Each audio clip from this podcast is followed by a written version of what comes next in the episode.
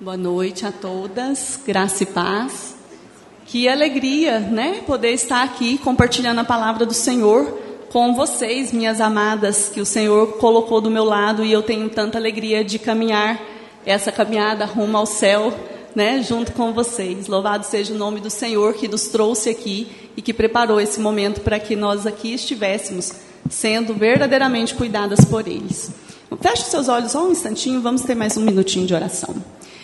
Pai, nós queremos te render graças, Senhor, louvar o teu santo nome, bendigno, maravilhoso. Tu és digno de toda a nossa adoração. E nesse momento, ó Pai amado, nós estamos diante da tua palavra e pedimos a ação do teu Santo Espírito sobre nós.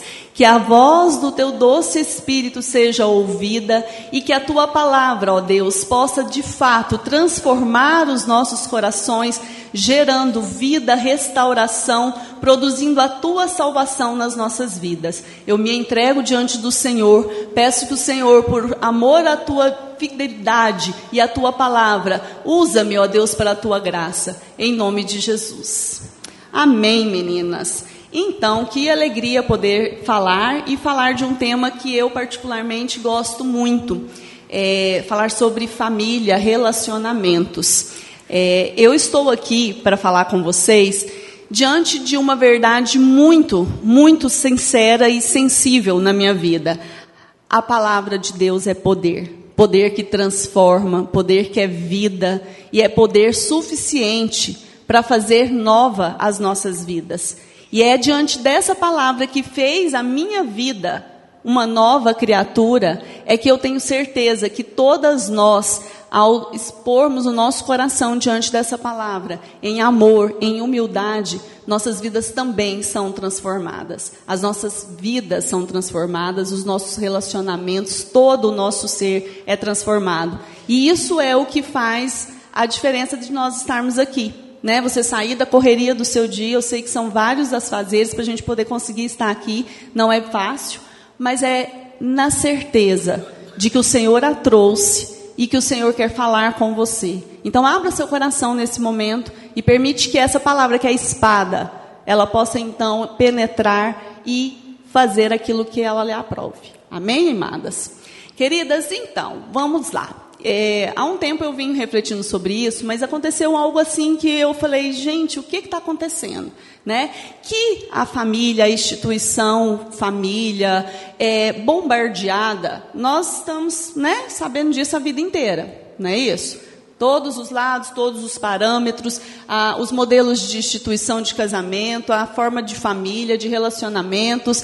E aí a gente tá, a gente vai levando isso de uma forma que a gente está acostumado a viver, né? E tendo esse bombardeio acontecendo ao nosso derredor. As nossas crianças, elas vão vivendo no, no meio disso também, né? E os nossos adolescentes, os nossos jovens e nós. E aconteceu um episódio muito é, inusitado. Eu estava num grupo de mães e elas começaram então a debater as questões que as crianças estavam levando. As crianças, escutam bem levando até elas. E uma dessas mães falou assim: Olha, a minha filha de 12 anos chegou em casa dizendo o seguinte: é, Eu não irei casar, nem eu e nem nenhuma das minhas amigas.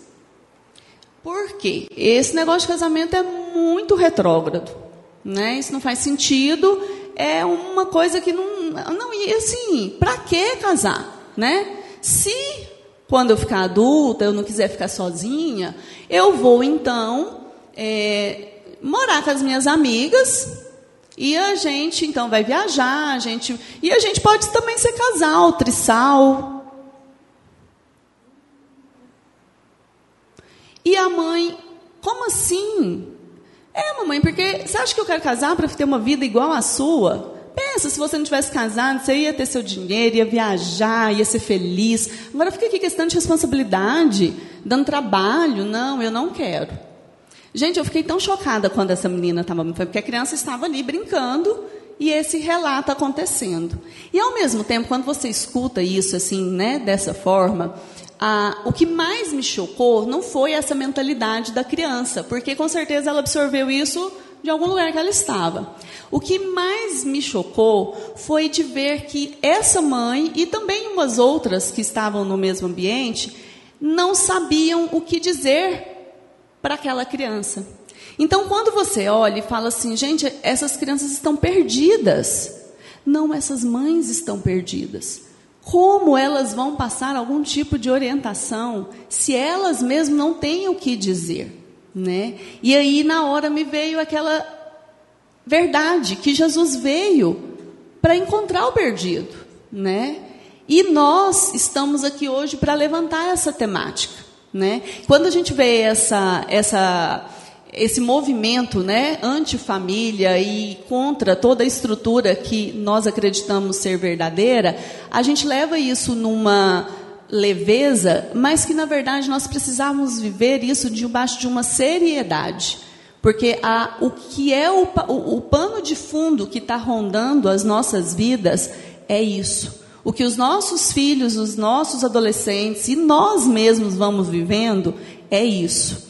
Nós temos duas correntes que influenciam diretamente esse pensamento e não ache nós que nós estamos aqui dentro da igreja, nós estamos dentro de uma blindagem, porque não é. Eu vou colocar aqui dois pontos bem rapidinho para vocês pararem e pensarem. Eu sei que no primeiro momento vocês vão ficar chocados, igual essa história dessa menina, que talvez vocês olhem e falem assim, não, mas isso é lá longe, né? Elas estão perdidas. Mas olhem bem, a em 1971, teve um é, psicanalista britânico, o nome dele é David Cooper. Ele lançou um livro que as ideias desse livro elas eram encontradas e elas são difundidas até hoje no meio de toda a sociedade. O livro dele tem o título de A Morte da Família. Ele alega que todas, ele fez pesquisas e que todas as esquizofrenias, loucuras, problemas mentais que os indivíduos adultos enfrentam é devido à formação da família.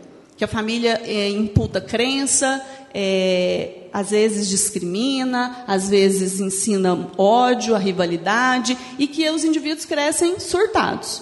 Então, se excluísse a família da sociedade, que estava tudo certo.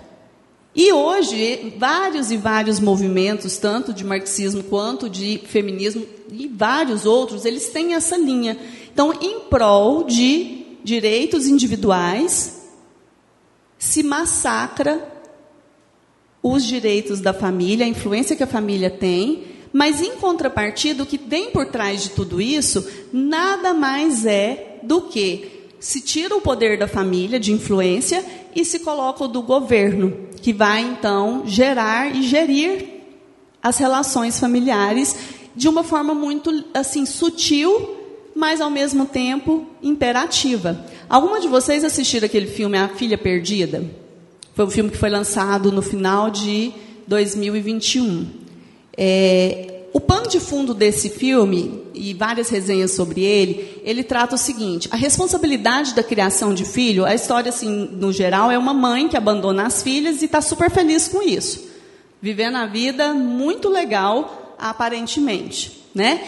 E o, o pano de fundo é: a responsabilidade dos filhos, de criação de filhos, ela não é da mãe, porque a mãe hoje já entendeu que ela pode fazer mil coisas, que não precisa criar filhos. E também não é do pai, porque o pai também tem muitas coisas, seus objetivos, né, seus alvos. Então, o bebê, ele é uma necessidade da sociedade. Porque senão como é que vai existir sociedade, né? Geração de emprego, capital, ah, enfim. Então, o que, que acontece? O governo precisa tomar conta. Então, assim, as famílias, as, né, os casais vão ter filhos, mas quem vai ter responsabilidade com isso, e é um dever social governamental, é o Estado. E aí você olha isso e fala, Senhor, fim do mundo? Não, isso é coisa antiga. Não estou te falando que essa ideia desse livro foi sedimentada e estruturada em 1971 e já é antigo. Antes disso, muito antes disso. E aí você fala, Luciana, o que, que isso tem a ver comigo? E aí eu quero perguntar para vocês, aonde está a nossa responsabilidade diante da criação dos nossos filhos, diante dos relacionamentos que o Senhor colocou no nosso jardim.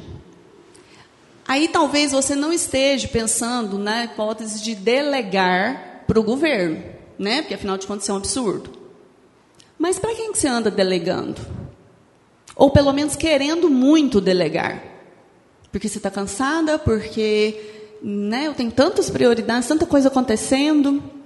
Então, o que, que acontece? Esse pano de fundo, junto com a psicologia positiva de Martin Seligman, que é um americano, que que, que é a supremacia da felicidade. Essa aqui a gente conhece ela melhor. Então é uma é, um massacre da família, das relações, né, interpessoais em prol da minha felicidade. Eu estou feliz, então eu vou lá. Eu não estou feliz, gente. Ó, tchau, fui embora. Né? Tem até uma, um movimento que aconteceu um tempo atrás da Mary Condon, que é a maga da da arrumação, ela tem um slogan que a gente pensa inofensivo, você até gosta, que é, mulher gosta desse negócio de organização, né, e tudo, mas ela tem um slogan seguinte: olha aqui, te faz feliz? Não, então joga no lixo. Esse te faz feliz? Ah, não, então esse eu guardo. Vocês entendem o que, que passa por trás de tudo isso? E a gente vai nessa onda que talvez a gente não tenha muita clareza desse pano de fundo todo, mas os nossos relacionamentos, as nossas famílias, elas vão sendo sedimentadas sobre esse tipo de influência, né? E assim vai milhares de massacres da família, né, que a gente conhece tanto, e o Estado e tantas outras instituições promovendo o desmantelamento dessa organização. Então vamos lá. Nós estamos aqui para ver o que, que a Bíblia, essa que é poder infalível, que eu tanto creio que é poder que me transformou e que eu sei que vai transformar toda, cada uma de nós, eu sei que muitas já estão transformadas e nós somos transformadas dia após dia, tem a dizer sobre isso. Primeiro, que é uma célula máter da sociedade, isso a gente já sabe, né? Mas a gente entende que essa família, essa instituição, ela foi uma coisa que, sei lá, vamos pensar, Agostinho inventou? Sei lá, né? Vamos pensar em. É, vamos ver, foi Martin Luther King que inventou? Não. A Bíblia ela tem duas instituições que foram criadas, fundadas pelo nosso Deus vivo.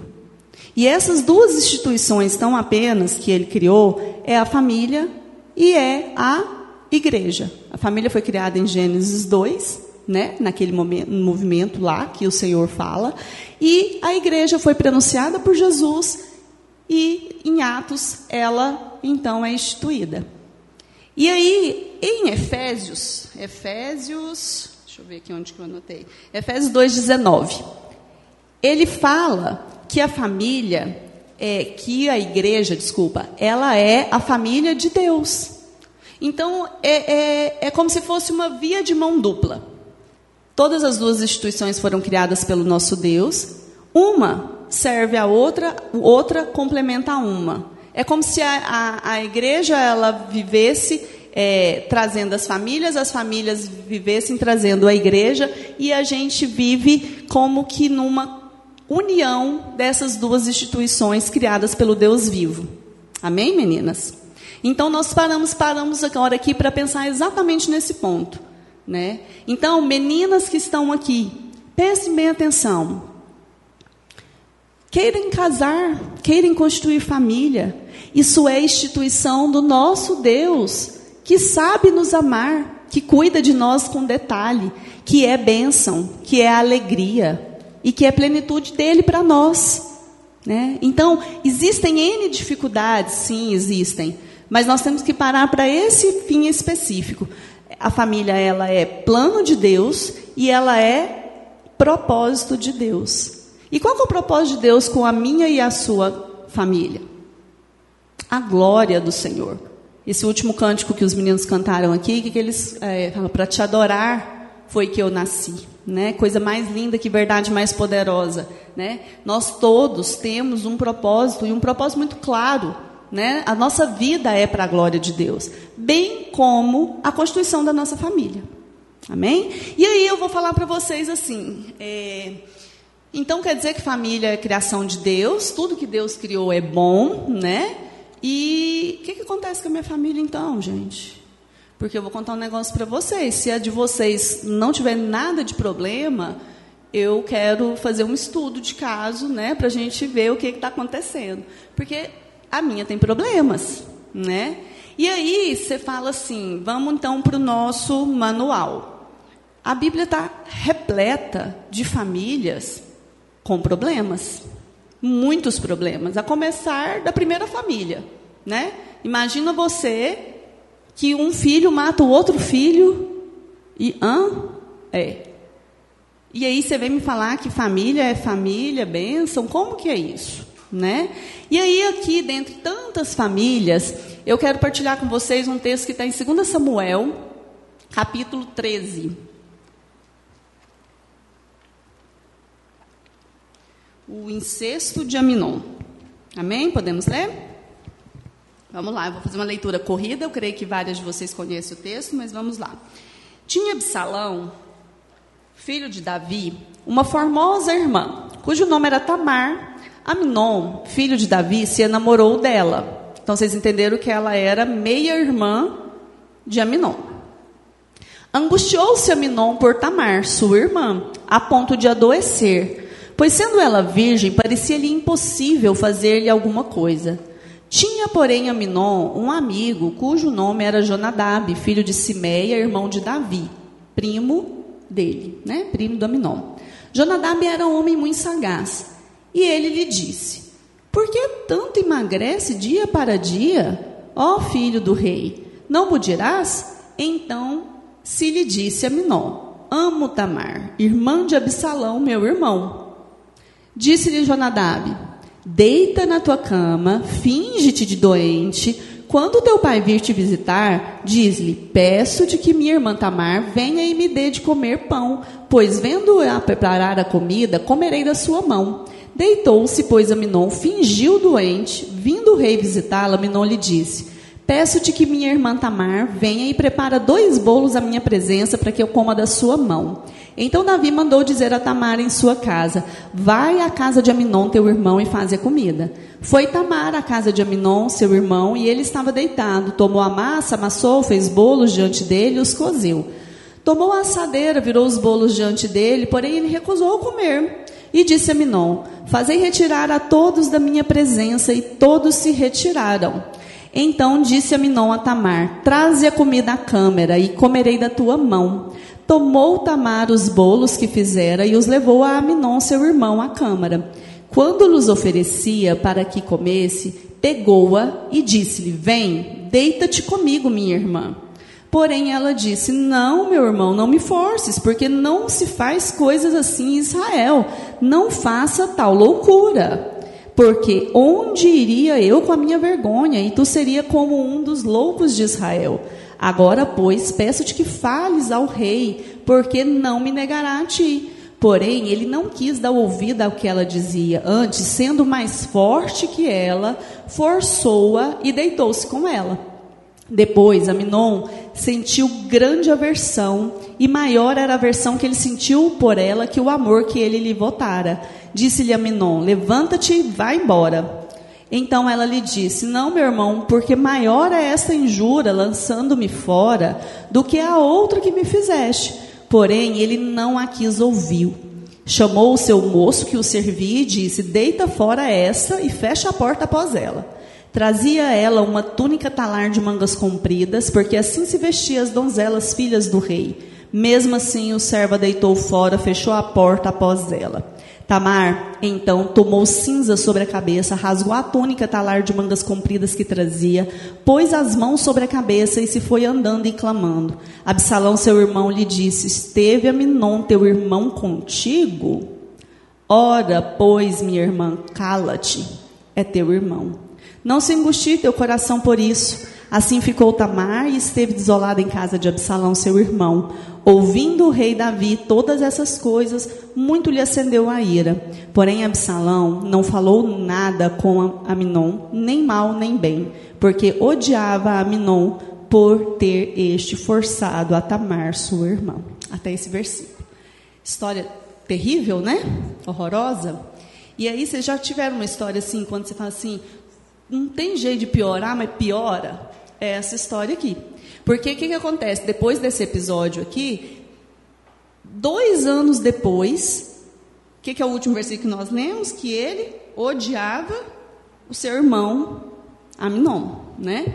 Depois de dois anos, Absalão remoendo aquilo, ele então assassinou a seu irmão, Aminon. E aí você fala assim, nossa, mas que horror, né? Pois é, pois piora. Porque aí ele fugiu, porque o pai dele ficou muito irado com ele. Ele fugiu e ficou mais três anos fugido. Ou seja, um desmantelamento terrível dessa família. Né?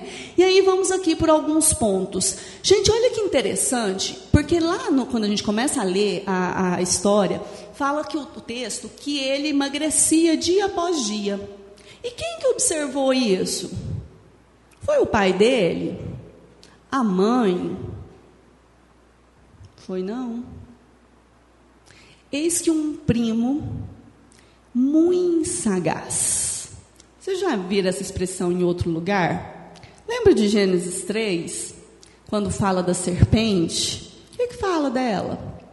Que ela era um animal muito sagaz, mais do que todos os outros. Né? Esse é o texto lá de Gênesis 3.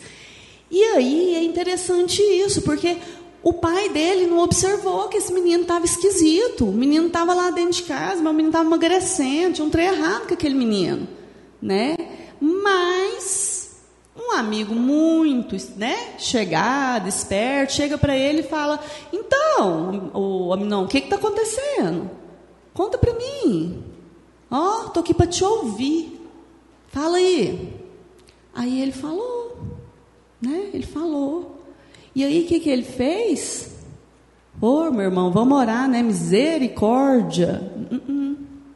Na hora, ele tinha um plano sagaz por quê? O que, que ele fala aqui no texto? Quer ver? Olha lá comigo, é, no versículo 4. Ele disse: Por que tanto emagrece dia após dia, ó filho do rei? Tipo assim, oh, você é filho do rei. O que, que você quer? Tudo que você quiser pode. Né? Você tem aí o reinado nos seus pés. Você é filho do rei. O que, que você quer? Ah, é isso? Ah, faz isso. Gente, essa proposta ela não parece aquela que Eva recebeu lá atrás? Você pode tudo. Deus falou isso, confunde você. Não, não foi isso que Deus falou, não. É isso, isso e isso. Você pode, é filho do rei. Gente, quantas de nós, quantas de nós já não ouvimos isso? A gente sabe que não pode, é, em Levítico 18, a lei era clara, não existia esse negócio de nudez de irmão, não. E o Aminon sabia disso. Mas aí o Jonadab falou que não, que isso? Vamos lá, vamos fazer, você é filho do rei. Né?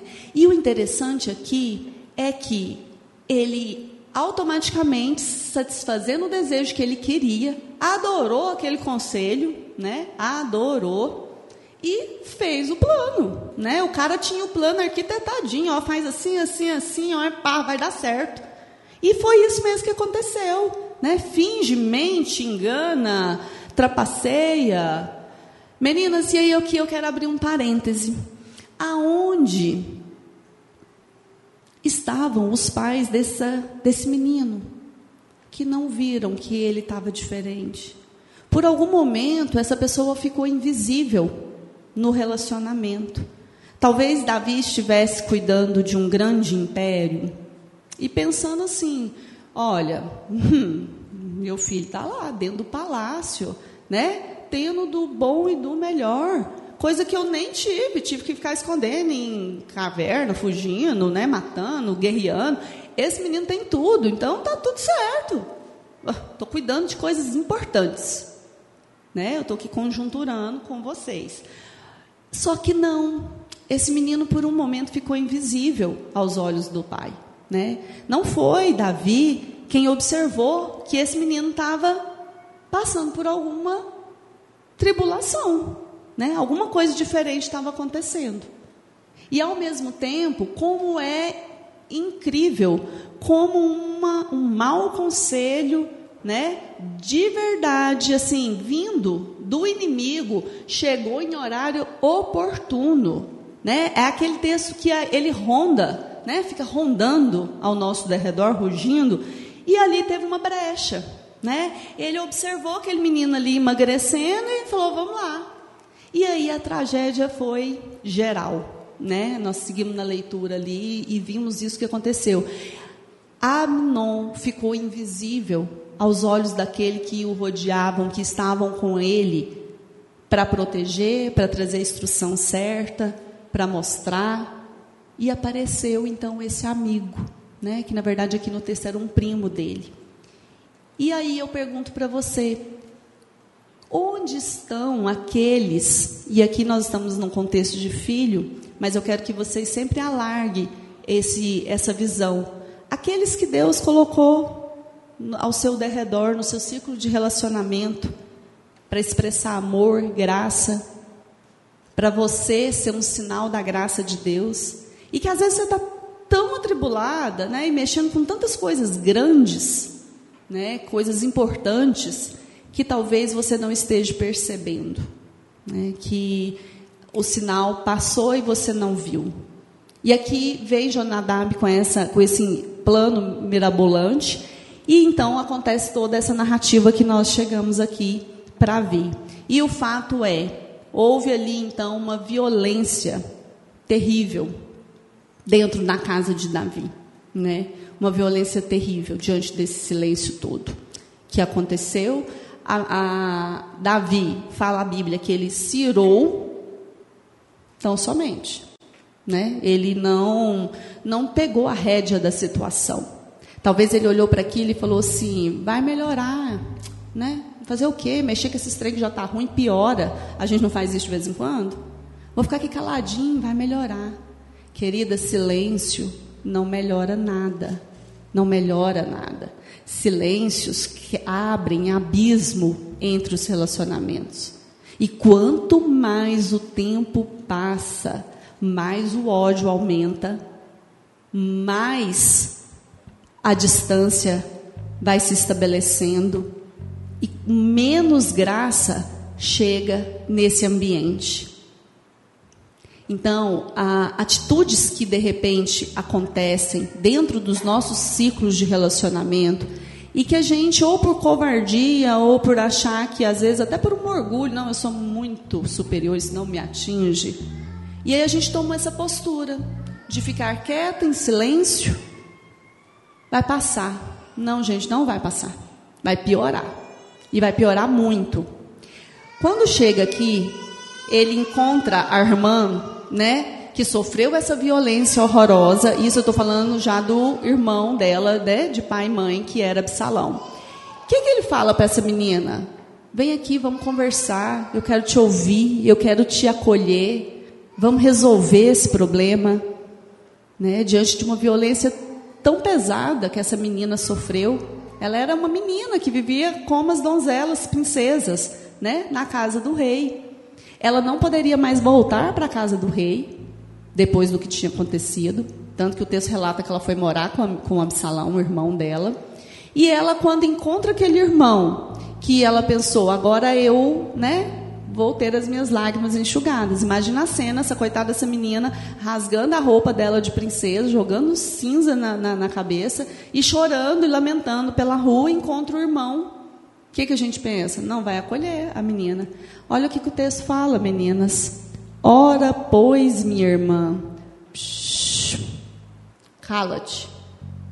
Ele é filho do rei. Você tem que ficar calada. Meninas, e quantas violências podem acontecer dentro das nossas casas, dentro dos nossos relacionamentos, e que precisam serem faladas, precisam serem resolvidas, precisam ser gritadas, precisa da graça de Deus sobre aquilo para trazer libertação, cura, redenção. E quantas vezes a gente, ó, psiu, as palavras de Martin Luther King, não a violência da palavra, não a violência do coração, não a violência do punho, ditas há tanto tempo atrás, elas são mais reais do que nunca. Né? E às vezes nós vivemos essas situações, né? e talvez assim, não vou dizer que todas as violências, apesar de que eu sei que é uma coisa que ninguém, né? nenhum lar está de todo isento. Mas quantas vezes nós somos esse agente da violência verbal, da violência psicológica? Ah, mas também fica me irritando. E ainda tem a coragem de transferir para o outro o pecado que é seu, a ira que é sua, que você não tratou com o Senhor. E aquilo vai abrindo espaço. Tanto que na história aqui, esse silêncio, que ele não falou nada, né? nem bem nem mal, gerou um ódio no coração dele que mais tarde desembocou no assassinato desse menino. E mais tarde ainda, numa revolta com o pai de tal forma que destruiu Davi do trono por conta de uma rebelião. Então foi um problema que se arrastou, que se arrastou, né? Quanta violência, quanta tristeza, quanta tragédia. E talvez aqui, se a gente fizesse uma rebobinação do, da história, a gente poderia olhar e pensar como a história teria sido diferente se Davi, o pai, que tem ali a missão né, de instrução desse menino, tivesse olhado e falado: esse menino não está bem, não? Eu preciso cuidar dele. Eu preciso tirar tempo, sentar com ele, ver o que está acontecendo. Vamos morar junto. Vamos criar uma ponte. E talvez, meninas, vocês que estão aqui, que são minhas lindas adolas, ah, não, mas minha mãe não me entende, não vou falar. Meu pai não me entende, não vou falar. Se faça entendida. Não tem lugar melhor de refúgio de amor, de aceitação do que no abraço de um pai e de uma mãe. E o mesmo eu falo no contexto que a gente vive da fé. Nós somos família de Deus, não é isso que o texto de Efésios nos fala? Procure alguém do seu convívio, do, do corpo de Cristo que Deus estabeleceu, te trouxe para viver em harmonia, em comunidade e busca ajuda, busca aconselhamento. Não ouça a serpente sagaz. Não ouça. Do que que nós estamos nos alimentando e nos influenciando, né? Enquanto nós temos a fonte da vida, instrução para tudo. Esses dias eu estava falando no, no aniversário do Filipe e usei uma expressão que de fato é a pura verdade. A criança, a gente usa aquele ditado, né? Que, ai, mas menina, é tão difícil, se tivesse com manual ele vem com manual e eu e você também temos manual, é a nossa palavra, a palavra que Deus deixou para nós de uma forma tão linda, tão clara. E aí, enfim, eis aqui essa história, né? Talvez assim com tantos pontos tão difíceis, né, de serem analisados e envolvidos na nossa vida. Mas a palavra de Deus ela registra isso e tantas outras, né? Aqui nós pensamos uma história, mas temos várias histórias, né? Muito delicadas, muito difíceis de famílias que foram constituídas pelo Senhor, mas que passam por muitos problemas. E aí aqui tem um ponto muito crucial nessas histórias que traz para nós o alento do Senhor. Por que, que, essas palavras, essas famílias estão registradas na Bíblia? Primeiro, para que eu e você aprendemos com elas, certo? E segundo, para ficar muito claro que depois da queda não tem família perfeita, não tem família normal, não tem. Temos famílias quebradas, manchadas pelo pecado, que são alcançadas pela graça salvadora, regeneradora de Jesus Cristo. E é essa a boa nova que eu trago aqui para vocês. É nisso que nós temos que nos apegar com muito afinco, né? E de forma alguma abrir mão disso, né? E de forma alguma deixar que o silêncio, a apatia, a violência gerada de tantas formas dentro dos lares possam tirar a beleza da família, que foi uma instituição criada pelo nosso Deus para a glória do nosso Deus, né? Todos nós que estamos aqui vivemos em núcleos familiares, seja ele composto de uma forma ou de outra, porque o Senhor assim estabeleceu. E com um propósito muito lindo de fazer o nome dele ser visto através das famílias, ser glorificado através das famílias.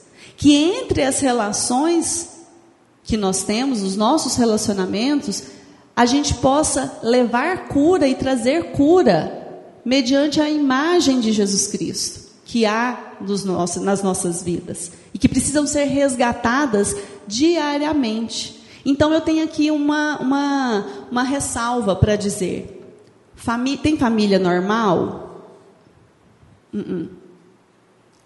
Mas tem família alcançada pela graça.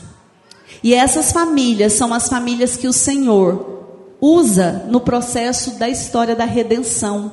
Não é lindo a gente olhar essa história, por mais trágica que ela seja, e pensar que a família do rei Davi foi uma família que o Senhor pensou para fazer parte do povo dele, para mostrar para mim e para você que por mais falha que as nossas vidas são, as nossas famílias possam ser, elas podem ser alcançadas pela graça de Deus transformadas e ainda assim usadas para a história dele, para a glória dele. Né? E foi isso que aconteceu aqui. E então aqui a gente tem uma, um vislumbre muito é, lindo da, da, de como é, Davi, apesar de toda essa tragédia, ele foi resgatado pelo Senhor. Mas Davi aqui ficou com as consequências de tudo isso. Davi então perdeu os filhos. Ele perdeu então Absalão, ele perdeu Aminon. A Bíblia não fala mais de Tamar. Ela né, é citada aqui, que foi morar com, na casa de Absalão e pronto. Mas ele perdeu, né? Ele perdeu os filhos. E eu fico pensando que o que é, essa, essa, essa observação traz para mim e para o seu coração. O que muitas vezes nós temos perdido dentro das nossas casas.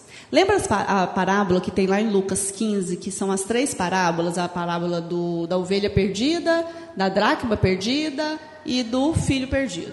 Né? Todos nós conhecemos aquela sequência de parábolas. E não é interessante que a, a parábola do meio ela fala de uma mulher que perdeu a dracma e que, quando percebeu isso, ela então acendeu a candeia, procurou diligentemente, varreu a casa até encontrá-la. E quando encontrou, ficou muito feliz. Não é interessante como de repente nós podemos perder algo valioso dentro das nossas casas? Não é difícil. Né? Não é difícil isso acontecer. E aqui a gente tem que ter essa mentalidade de resgatar aquilo que nós perdemos. O que foi perdido dentro da sua casa? O diálogo, a conversa, o sorriso, a alegria de sentar à mesa em comunhão.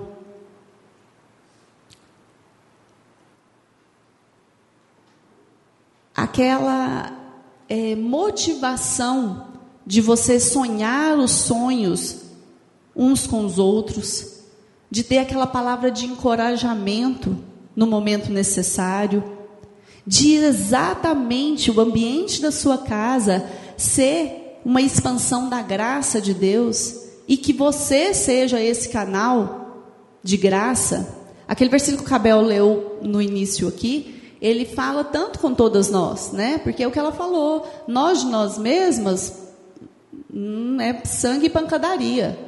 Nós precisamos desesperadamente do Senhor para que as nossas vidas produza aquilo que Ele vai produzir em nós, que é o amor, a bondade, a mansidão, tirar o, olho do nosso umbigo e verdadeiramente abrir as nossas vidas para amar o próximo. E esse próximo pode ser seu filho, seu marido, aquela pessoa que mora com você, seu tio, sua tia, seu, sua cunhada, seu cunhado, né? E tantos que você pode ser canal da graça e muitas vezes nós somos canal da desgraça na vida do, do outro, né? Então o que está perdido dentro dessa dessa né, rotina da sua vida, da, da, da sua casa. A Bíblia conta uma história muito é, linda sobre algo que estava perdido, e aqui nós vamos encerrar com essa história, que é a história que está lá em 2 Reis, falando sobre o reinado de Josias. No capítulo 22, se eu não estou enganada. Esse reinado de Josias, ele, apesar de tantos reis horrorosos, que tiveram tantos problemas, fala do que o reinado de Josias foi lindo. Foi um reinado que marcou em paz, em abundância, que houve um tempo que o povo voltou para Deus. E é tão interessante, mas o que aconteceu com esse reinado que lá foi tão né, diferente dos outros? Começa a narrativa falando que o reinado de Josias, que ele então pede o escrivão Safã para ir lá no sacerdote Ilquias e conversar com ele sobre os preparativos de refazer as coisas lá do templo e tudo. E aí chega lá, o sacerdote Uquias fala para ele assim: Olha, eu encontrei o livro da lei que estava perdido. E ele pega esse livro, leva até Josias, e quando Josias se defronta com a palavra, é arrependimento, é choro, é contrição. Ele então chama o povo e lê essas palavras. E então ele promove ali uma limpeza naquele povo, de derribar fora ídolos, de fazer é, reconstruir aquilo que tinha perdido. E é algo maravilhoso, porque toda essa transformação é aquilo que eu e você precisamos entender. Será que o que está perdido de verdade na minha família, na minha vida, nos meus relacionamentos, não é a palavra do Senhor? E se você está de frente com ela, o que, que você tem feito com essa palavra? Você tem feito que nem o, o, o rei Josias, caído com o rosto no chão, em arrependimento. Arrependimento genuíno, aquele que promove mudança e não apenas choro. E tem se proposto a chamar aqueles que estão em volta de você, a ler essa palavra, a renovar a aliança com o Senhor. a tirar de dentro do seu lar os ídolos. Que ídolos, Luciana? Ah, são tantos, minhas queridas. São tantos. Cada uma vai saber sondar o coração através da ação do Espírito. O que, que precisa limpar é pornografia, é briga, é maledicência, é falta de perdão, Gente, perdão não é opção para cristão, não. É decisão. Vai lá, pede perdão. Ah, não quero. Não, ninguém quer. Mas tem que ir em obediência. Deus vai te honrar. É propósito dele. Depois que você vai, porque você tem que ir. Uma vez eu escutei uma palavra tão tremenda sobre perdão, porque perdão, você tem o um crédito. Você está certo. Porque, né, afinal de contas, estou ofendida. Estou certíssima. Mas você vai ter uma perda. Entendeu? Você não vai receber esse crédito. Você vai ficar com prejuízo. E você vai ter um perdão, uma perda grande. É por isso que a gente não quer. Mas isso não é opção. Quando você faz isso, que você libera um perdão, porque você foi mil vezes mais perdoada, você decide em amor, em obediência, com a cara com vergonha, rachando, mas eu vou lá, eu vou honrar, porque eu sou cristã, é isso que Deus espera de mim. Essa é a limpeza que eu preciso fazer dentro da minha casa. Eu preciso restabelecer laços. Eu não quero chegar no dia que eu estiver lá no céu e falar, fulano, ah não, fulano não veio para o céu não, porque está com ódio de você. Vocês já imaginaram a seriedade disso? Tira esse orgulho do trono do seu lar e vá de prontidão, deixa Deus agir. Arrependa, arrependa dos seus pecados. Faça essa limpeza que é necessária. Varre essa sujeira, deixa a ação do Espírito fazer isso em você. E experimente aquilo que Deus é fiel para cumprir, que é amor, em amor na essência que traz vida plena, que traz alegria. Viva essa palavra, volte-se para ela em alegria e em humildade e restabeleça o altar da adoração na sua vida, na sua casa, na sua família. Não deixe os seus filhos à deriva. Não deixe o seu marido à deriva. Não deixe aqueles que o Senhor colocou ao seu lado à deriva. Deixa Deus cuidar de você, sarar suas feridas, para que isso seja fonte de vida. Você não vai mudar ninguém, você não vai mudar aquela, aquilo ou aquilo naquela pessoa, mas você pode ser exemplo da graça de Deus. Você pode ser inspiração para aquela pessoa amar o Senhor e receber dele tudo o que ele precisa. Mas você também pode ser impeditivo. Você também pode ser obstáculo. Escolha ir em direção ao próximo com o coração aberto, pronto para poder entregar esse perdão e receber de Deus a capacitação de perdoar. Não fique esperando o contrário, não. Não fique esperando você querer, vá. Ore, busque decisão e firmeza no Senhor e faça essa limpeza que é necessária.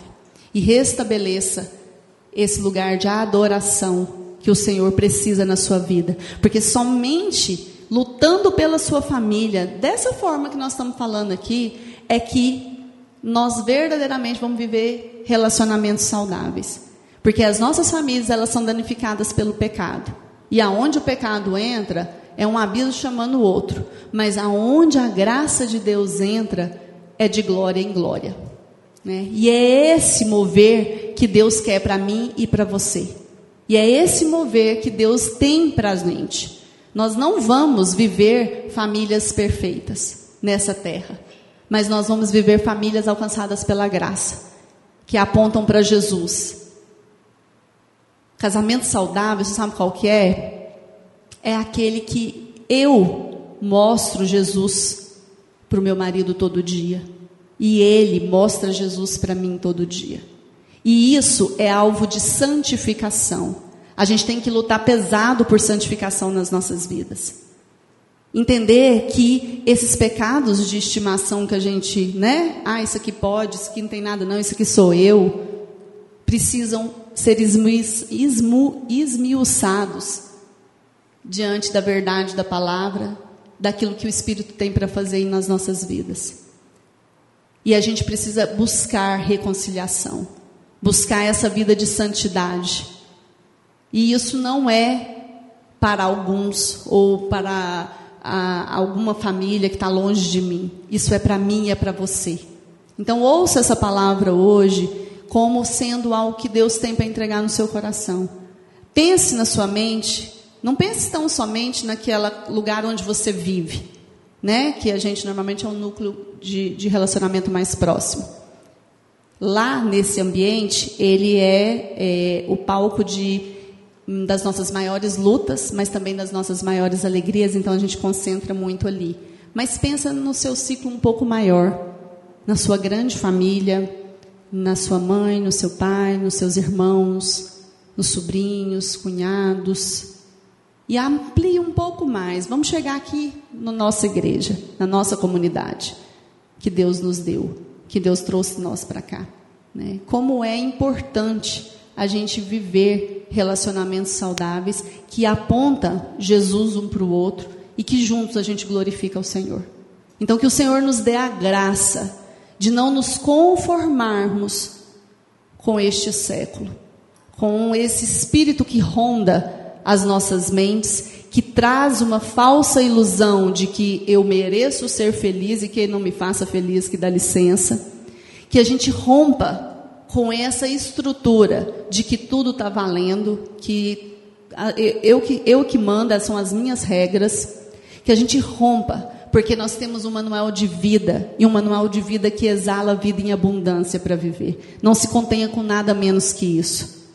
A, a lei do Senhor é boa, ela emana vida e ela está aqui para nos conduzir em amor e em graça. Então, que a minha família, que a sua família, apesar de quebrada, ela tem a marca de Cristo, que restaura, que quebranta, que faz tudo novo de novo e que nós podemos confiar. Queridas, fechem os olhos, por favor.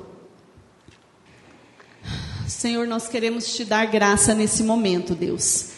Pai querido, e diante do Senhor, eu quero, em nome de Jesus, entregar a minha vida, a minha casa, mas também eu quero entregar a vida e a casa de cada uma das minhas amadas irmãs que o Senhor aqui trouxe. Em nome de Jesus, Pai, visita com poder, visita, ó Deus, com libertação, e visita, Senhor, com salvação, e faz-nos, Pai, famílias benditas do Senhor neste mundo, famílias, Deus, que exalam o bom perfume de Cristo, famílias saradas, redimidas, aonde flui o perdão e o amor e a graça do Senhor. Deus querido, ó Pai, dai-nos olhos atentos para ver a necessidade um do outro, para saber acolher, ter um ouvido, ó Pai amado, uma escuta amorosa, que sabe entender, que ouva, ouça, Senhor, a alma daqueles que o Senhor colocou ao nosso derredor e que as nossas vidas, Senhor, possam ser varridas de todo o pecado, de todo o vício que a gente vai guardando, mimando os nossos pecados dentro das nossas vidas, dos nossos lares, para exalar tão somente o Senhor, para poder, ó Deus, ser agente curador da tua do teu amor, ó Pai. Deus querido, capacita-nos, ó Deus, como mulheres, Deus, que precisa desesperadamente da ação do Senhor. Nós sabemos que as nossas famílias, Pai, se não for pela ação poderosa e milagrosa de Jesus Cristo, elas estão fadadas ao fracasso. Por isso nós pedimos, Senhor, visita-nos, ó Pai, de uma forma definitiva, que nós possamos sair daqui, ó Deus, nessa noite, decididas a viver um novo tempo, a viver, ó Deus, um avivamento diante do Senhor, no quesito de que a gente possa promulgar essa mudança, essa limpeza e realmente viver para adorar o Senhor. E que toda a nossa vida possa ser ressignificada, ó Deus, diante da cruz. Eu louvo ao Senhor, ó Pai amado, peço a tua bênção sobre a vida de cada uma das minhas amadas irmãs. Que o Senhor nos dê a graça, ó Pai amado, de apesar de falhas, quão falhas somos, nós possamos ser envolvidas pelo teu amor e capacitadas pelo teu espírito a viver de modo digno de sermos tua filha. Em nome de Jesus.